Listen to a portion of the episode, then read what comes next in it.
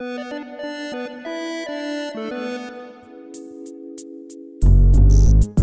Olá, pode entrar. Eu sou Wagner Waka de volta aqui apresentando o podcast Canaltech. Os temas de hoje, ó, são bem complexos, tá? Mas essa é a ideia do nosso podcast aqui. O primeiro tema é daqueles de alugar uma mansão na sua cabeça. Só que antes disso, fica aqui um possível gatilho para algumas pessoas, tá? O podcast de hoje vai falar sobre abuso sexual. A proposta é falar do jeito mais leve que a gente conseguir, se isso for possível, mas o tema é um gatilho para muita gente, se for para você, a gente recomenda não ouvir, tá bom? O que aconteceu é que uma pesquisadora disse que o seu avatar teria sofrido um abuso sexual no Horizon Worlds da Meta. O caso foi exposto em um estudo chamado Metaverse Another Cesspool of Toxic Content, algo que a gente pode traduzir como metaverso, outra fossa de conteúdos tóxicos. Caso levanta novamente um problema: como moderar um espaço que ainda é mais diverso e complexo do que apenas redes sociais como o Facebook? Bom, a gente vai discutir isso no programa de hoje. E no segundo bloco, um novo movimento das empresas de telecomunicação no Brasil. Um grupo liderado por Oi Vivo e Claro quer receber um montante bilionário para compensar perdas atuais com telefonia fixa. Isso mesmo, o finado telefone fixo que pouca gente tem em casa. Os motivos disso a gente fala nesse programa. Por fim, a Samsung pode encerrar o seu braço de fabricação de LCDs, oficialmente deixando o setor e focando em OLED. E isso pode dizer muito sobre o que vem por aí na empresa. Começa agora o podcast Canaltech, o programa que traz tudo o que você precisa saber do universo da tecnologia para começar o seu dia.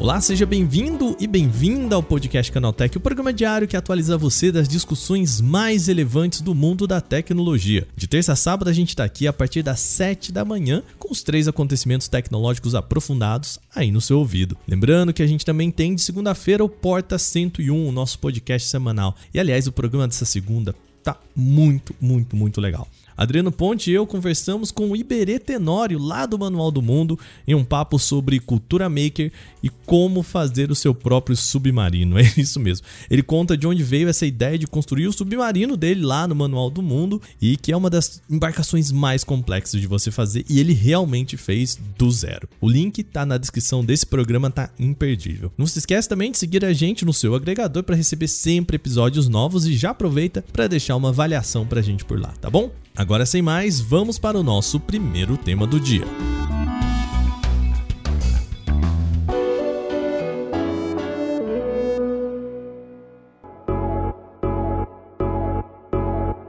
O nosso programa começa bem complexo. Vamos lá, respira.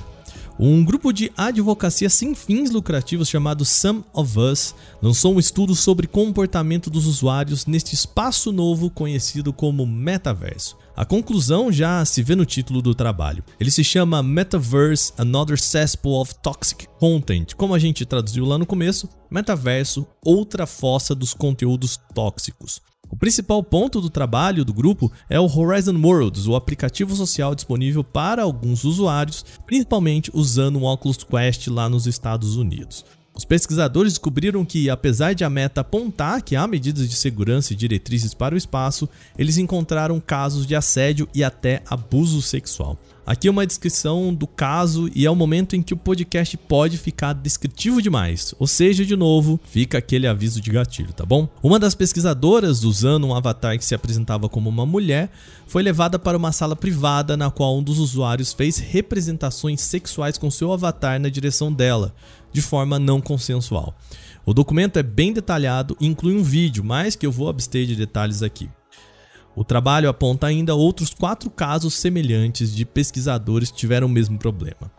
Pode parecer estranho para muita gente falar em abuso sexual de avatar no metaverso, como se a simples movimentação de bonecos na tela não representasse uma agressão física de fato ao usuário ou usuária.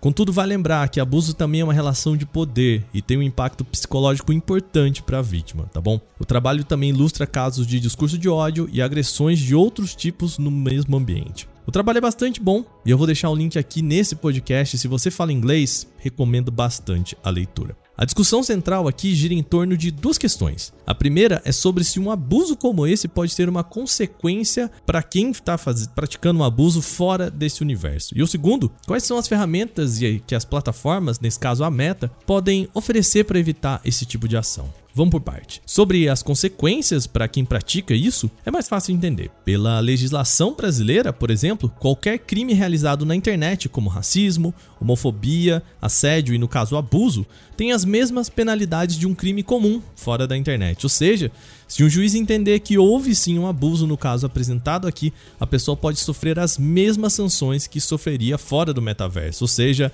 metaverso não é terra de ninguém. Agora vamos para o segundo ponto Quais são as ferramentas para conter isso? O estudo faz uma crítica pesada contra a Meta. Vamos para uma parte do texto aqui que eu vou ler na íntegra. Abre aspas. A Meta tem repetidamente demonstrado que não é capaz de monitorar e responder adequadamente a conteúdos nocivos no Facebook, Instagram e WhatsApp. Logo, não é surpresa que estejam falhando no metaverso também. Fecha aspas. Frase pesada, mas possivelmente real. Mas o que a Meta pensa sobre esse tema? A companhia tem uma página destinada a só falar disso, sobre como monitora e revisa conteúdos nocivos. Aspas. Se você multa, bloqueia ou reporta alguém no Horizon Worlds, especialistas de segurança treinados podem remotamente observar e gravar a situação em tempo real, incluindo a pessoa que você reportou e outras pessoas próximas. Fecha aspas. E quais as consequências nesse caso? Na mesma página, a Meta explica que analisa se o usuário violou ou não os termos de política da plataforma.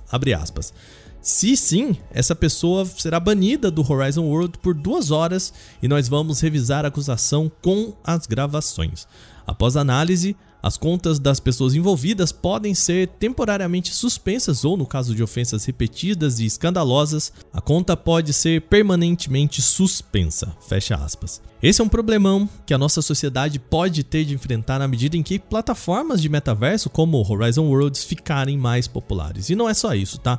Há muitos pontos possíveis de problemas aqui. Na época da mudança do Facebook para o nome Meta, Andrew Bosworth, o chefe do Reality Labs, que é o braço da empresa para o metaverso, foi conversar no podcast Decoder do site The Verge. O apresentador e editor do The Verge, Nilay Patel, fez uma pergunta que pode parecer simples, mas é bem complexa. Como que a Meta pode identificar questões simples, por exemplo, quando uma pessoa estiver usando um avatar com símbolo nazista ou qualquer identificação agressiva como essa?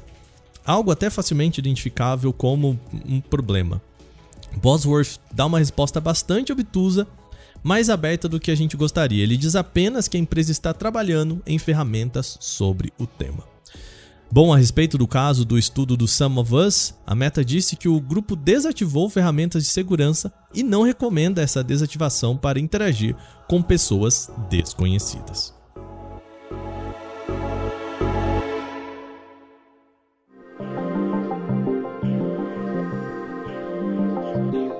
Vamos aliviar um pouco o clima agora? Um grupo formado pelas gigantes do telecom brasileiro estão pedindo um montante de 36 bilhões de reais para compensar o que perderam com telefonia fixa. O grupo engloba a Telefônica, que opera como a Vivo, a Oi, a Claro e a Sercomel.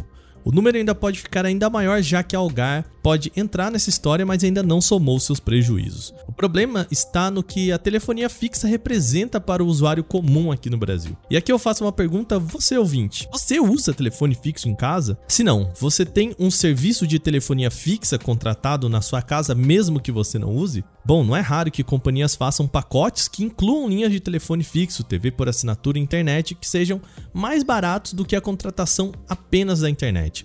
A ideia é exatamente inflar esses números de assinatura de telefonia fixa que, na prática, não são usados por ninguém. Eu mesmo tenho um plano em casa que inclui telefone fixo e nunca usei essa linha. A ideia é bater metas. Só que isso tem mudado, tá? Em 2019 foi aprovada a Lei Geral de Telecomunicações, que desobriga as teles a cumprir metas de telefonia fixa. Com isso, a União prevê que as gigantes podem usar esse investimento que iria para a telefonia fixa em outros setores. Bom, mas vamos voltar aqui para o caso da compensação. O diretor da Agência Nacional de Telecomunicações, Anatel, chamado Arthur Coimbra, disse ao Valor Econômico que ele está negociando com as teles. Segundo o diretor, as gigantes podem sim fazer esse pedido, tá? A questão está incluída no contrato da privatização da Telebrás. O montante inclui dinheiro perdido por prestação de serviços em localidade pouco ou não rentáveis, instalação e manutenção de orelhões, falta de reajustes tarifários, entre outros problemas. E as gigantes podem ver esse dinheiro? Coimbra acredita que o montante é exagerado e soltou uma frase emblemática na entrevista ao Valor Econômico. Aspas, Ele disse: "Eles pedem como pede a Deus, sem limites." Fecha aspas. O processo de negociação é chamado de arbitragem. O motivo disso é que depois das negociações são definidos três árbitros para tentar decidir a questão. O número de três diz respeito a um árbitro para cada uma das partes e um terceiro neutro ao acordo. Agora, a Anatel precisa enviar sua proposta de quanto acredita ser o valor justo para essa compensação. Como fica evidente na fala de Coimbra, 36 bilhões parece bem fora de cogitação para a União. O processo de negociação ainda deve durar, pois há ainda pelo menos sete etapas para essa negociação.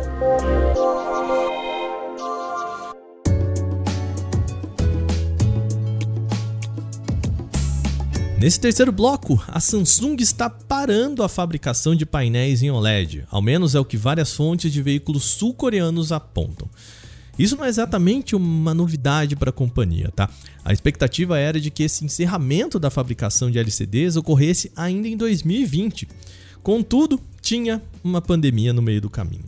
Com a escassez de chips e a falta de componentes para OLED, a procura por LCDs aumentou com isso, a Samsung teria adiado os planos de encerrar a produção de LCDs. Agora, ela pode finalmente começar a parar. Por que a Samsung está fazendo esse movimento? Bom, também tem a ver com demanda. A empresa entende que no longo prazo a procura por painéis OLED vão ser maiores do que LCD, ou seja, não que ela vá fechar essas fábricas atuais, mas usar essas linhas de montagem para focar principalmente na sua tecnologia Quantum Dot, o famoso QD OLED. No mês passado, a Samsung já fez uma modificação na planta antiga de produção de LCD para começar a produzir painéis em OLED. A expectativa é de que essa transição comece já no mês que vem, ou seja, a partir de amanhã. Isso deve indicar que a Samsung pode colocar OLED cada vez mais em seus produtos, não só a topo de linha, mas também, pelo menos, nos intermediários. Atualmente, a própria Samsung é a maior compradora de painéis OLEDs da Samsung. Calma, eu explico, parece confuso, mas é o seguinte: a Samsung Electronics, que fabrica smartphones e outros devices, compra da Samsung Display, que é quem faz a tela. Teoricamente, são duas empresas diferentes do mesmo grupo e negociam entre si. Com a mudança, a gigante sul-coreana pode passar a buscar parcerias chinesas e taiwanesas com ofertas mais baratas de LCD, ou seja, a Samsung Electronics pode começar a comprar LCD dessas companhias. Com o aumento da produção de OLED, é possível que mais produtos da empresa comecem a contar com a tecnologia, deixando o LCD só para os produtos de entrada. Mas isso ainda é assunto para o futuro. Agora, terminadas as principais notícias de hoje, vamos para o nosso quadro O Aconteceu Também.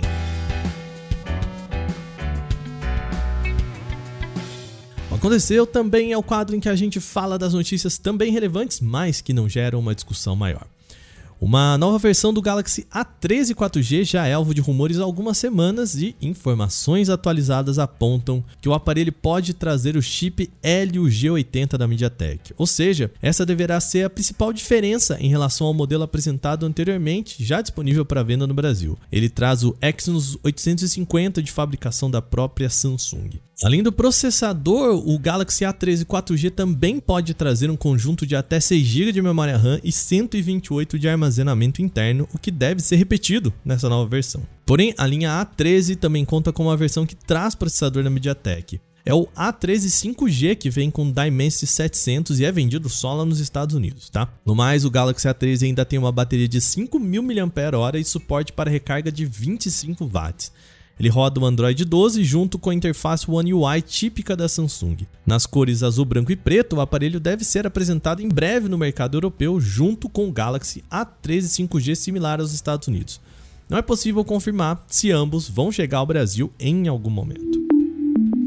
A Realme deve expandir a linha GT Neo 3 de forma global muito em breve, e entre as novidades deve estar o inédito Realme GT Neo 3T. Segundo rumores, o aparelho deve ser apenas uma versão renomeada do Realme Q5 Pro, anunciado na China no final de abril. Assim, é de se esperar que ele tenha uma tela em AMOLED de 6,62 polegadas, com resolução em Full HD Plus e suporte para atualizações de 120 Hz. O processador deve ser um Snapdragon 870 com 8 GB de RAM e 128 ou 256 de espaço para armazenamento interno. Ele deve ser equipado com um conjunto triplo de câmeras traseiras, sendo uma principal de 64 megapixels, uma ultra-wide de 8 megapixels e uma macro de 2.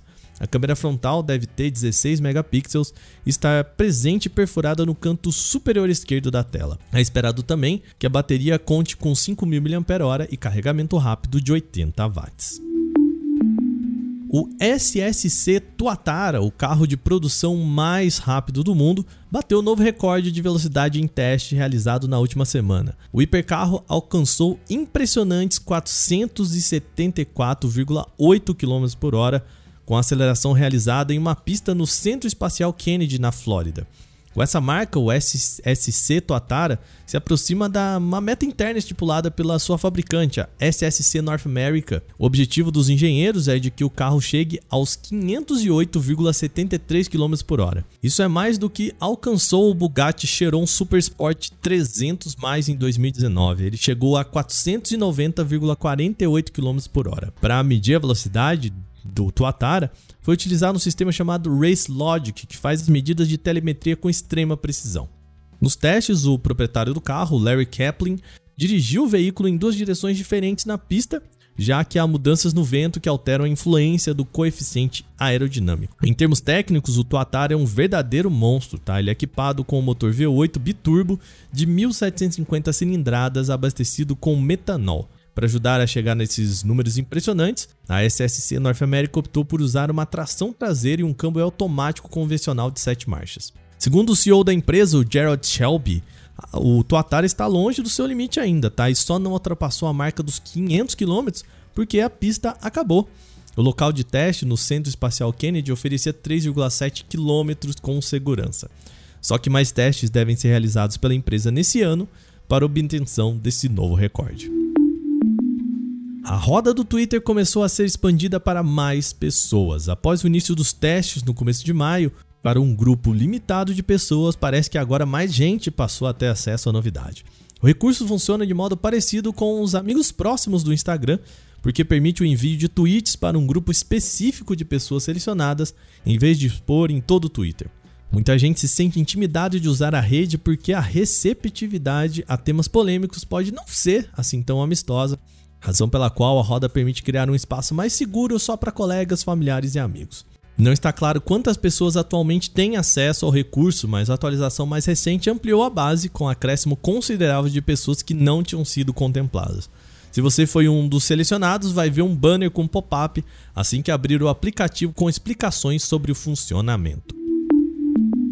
O Instagram pode liberar o uso de fotos na vertical para ocupar melhor o feed em tela cheia. Os desenvolvedores da rede social devem permitir a criação de posts com a imagem 16 por 9, o formato que é hoje usado nos Stories e Reels. A informação foi inicialmente confirmada por Adam Mosseri, o chefe do Instagram, em resposta a uma pergunta enviada por um seguidor. Ao ser questionado sobre o suporte do formato, que já foi liberado de modo experimental para algumas contas, o executivo disse que há algo sendo explorado nesse caminho. No dia seguinte, o desenvolvedor Alessandro Paluzzi usou técnicas de engenharia reversa para fuçar no código do aplicativo e confirmou o experimento.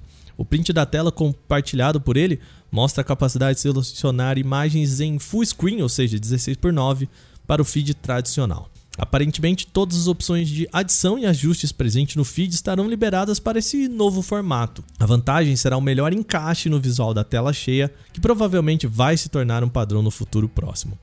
A mudança deve facilitar a produção de conteúdo, já que não será mais necessário produzir fotos e vídeos em formatos específicos. Por outro lado, as publicações antigas podem ficar esquisitas no layout mudado. Logo, é uma adição que precisa ser muito bem planejada.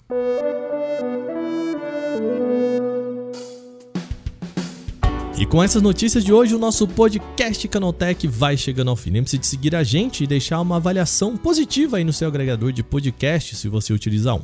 É sempre bom lembrar que os dias da publicação do nosso programa são de terça a sábado, sempre com episódio novo logo às 7 horas da manhã para acompanhar o seu café. Esse episódio foi roteirizado, apresentado e editado por mim, Wagner Waka, com a coordenação de Patrícia Gnipper. O programa também contou com reportagens de Vinícius Mosquen, Gustavo de Liminácio, Felipe Ribeiro e Alveni Lisboa. A revisão de áudio é de Gabriel Rime e Mari Capetinga. A trilha sonora é uma criação de Guilherme Zomer. Agora o nosso programa vai ficando por aqui. Amanhã tem mais no podcast Canaltech. Até lá.